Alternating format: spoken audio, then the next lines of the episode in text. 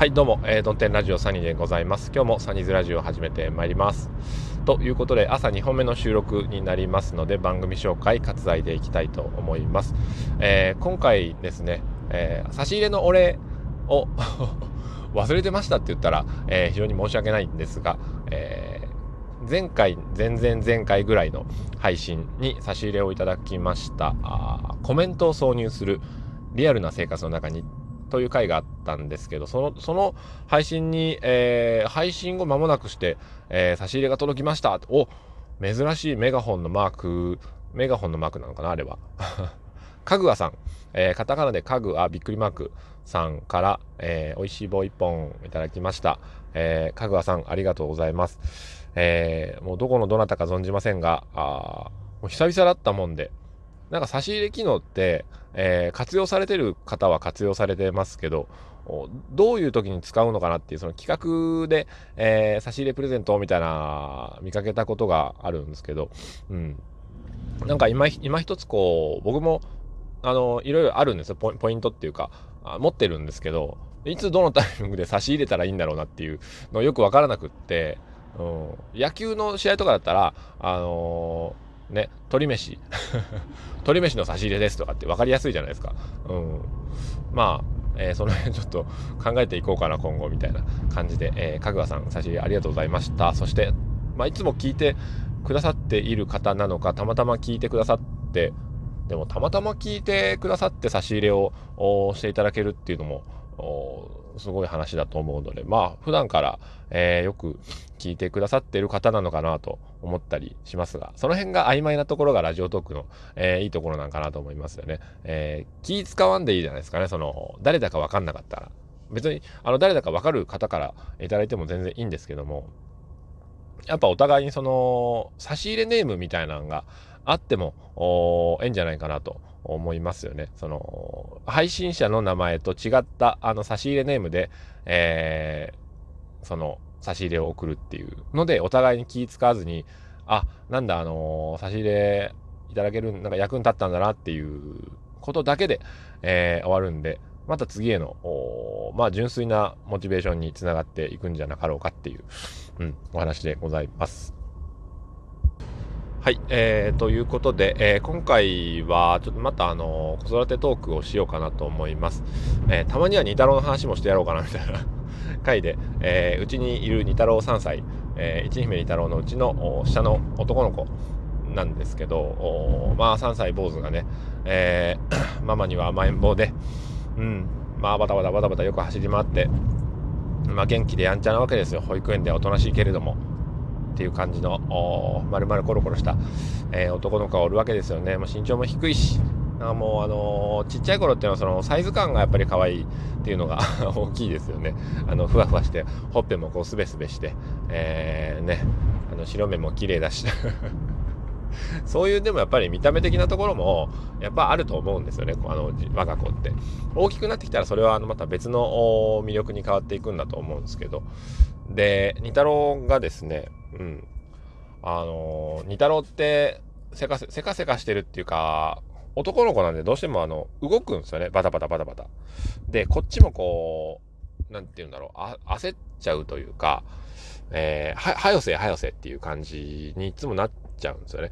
で、朝は朝で、なんて言うんですかね、その、ご飯とかを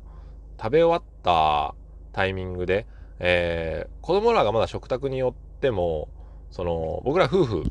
は、あ、片付けを始めるんですよね。うん。まあその、よそのご家庭がどんな感じかわからんですけど、その、ご飯食べ終わったら、あお先にごちそうさまでしたって言って、えー、サニー妻から、そして、えー、私、サニーが片付けて、一姫が食べ終わって、二太郎が食べてるみたいな、あ今日は順番だったんですよ。で、二太郎が最後ね、あの、パンを、食パンをかじってまして、ブルーベリージャムって、食パンの半分、残り半分ぐらいをかじってまして、で、あと一かけぐらいになって、それともう一個ヨーグルトがあったんですよ。食卓に。で、その前に僕、僕がまだ座ってて、コーヒー飲み終わって、じゃあお先にごちそうさまでしたって立ち上がろうと思ったら、まだ追ってって まだ追ってと。二太郎がまだ追ってっていうもんで、ううん分かったっつって、えー、いつもはねもう忙しいから朝立ち上がりたいんですよで早くしないと出発の時間に遅れちゃうっていう焦る気持ちがあったんですが、えー、よく考えたら待てよと。何をそんなに焦いで焦っているんだろうと。何をそんなに急いで、えー、家を出るんだろうかと。ただでさえ最近あの いつもよりちょっと早めに家を出て庭で遊んでるのに 何をそんな急ぐことがある？二太郎がまだいてって言ってるのに。って思ったんですよ。で、えー、その結果3人はどうしましたかっていうとまあ二太郎のの正面に、えー、どんと座りましてえー、机の上で腕を、まあ、手を組んでですね二太郎をじーっと見ていたんですがいいですねそのよく噛んでるんですよいつもねあの、もっと噛め噛め噛めってこう 口にいっぱい物詰めるんですよ二太郎は。でもぐもぐもぐもぐしてこうたまにこうおえって吐いたりするから口の中入れたけどなんかその頬張りきれなくって、えってなるからなんかもうよう噛まれって、えー、言うわけですよね。そのよう噛まれを言うんですけど今日は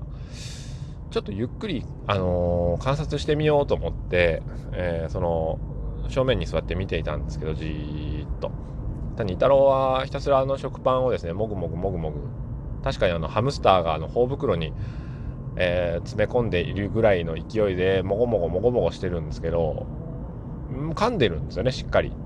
まあ、噛まなければ飲み込めないんでしょうけどしっかり噛んでるので、えー、見てなかったなと今まで。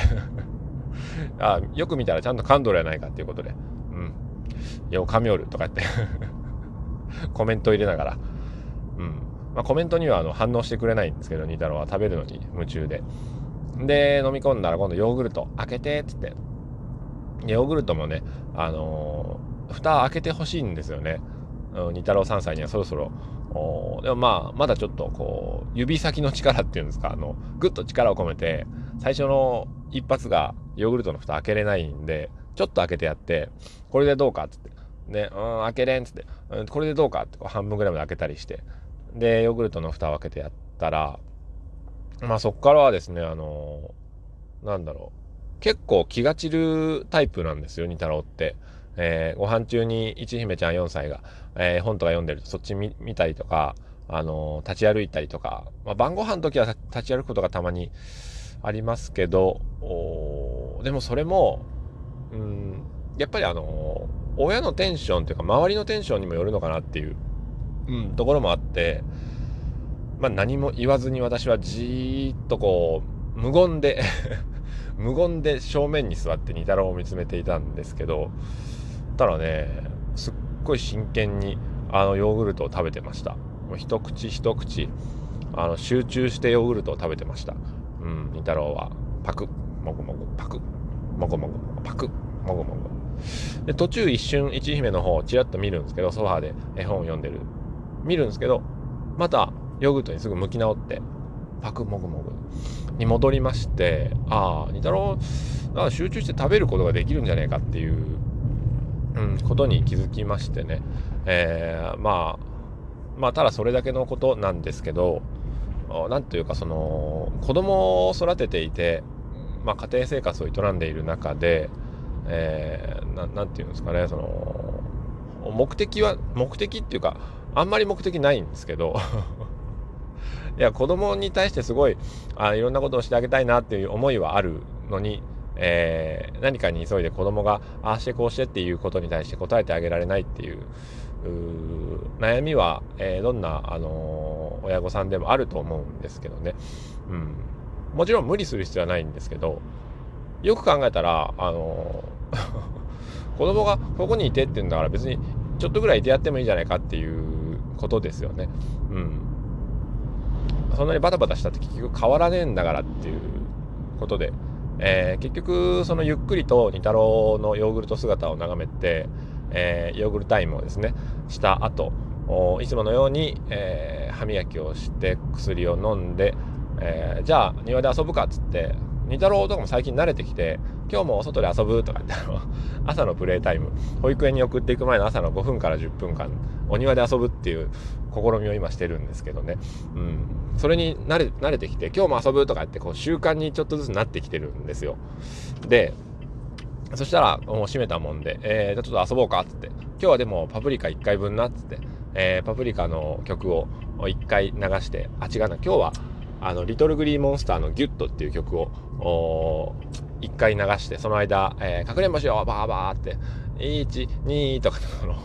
1曲が終わるまでにかくれんぼを、えー、家の敷地内の庭とかでするっていうのをしましたけどね。うん。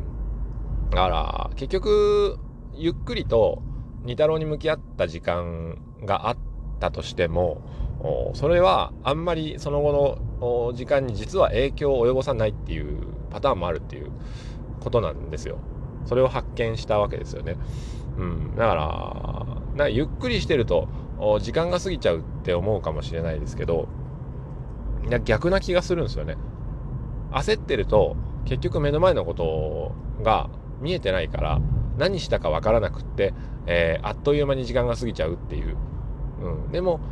目の前の煮太郎をじっくり眺めて、えー、ヨーグルトの食べ方を観察し、えー、スプーンの運びを観察しよく噛んでいるか否か 観察し、えー、太郎の目であるとか、え視線の動きその集中力というものを見ながら椅子に座ってるといつもより、えたくさんの時間を感じることができるんですよね。うん、だから、え時間がない時ほど何かに向き合うっていうことはあある意味で効果的なんじゃないかなって、えー、思った話でございました。はい。えー、まあ、うまくまとまっていなかったと思いますけれども、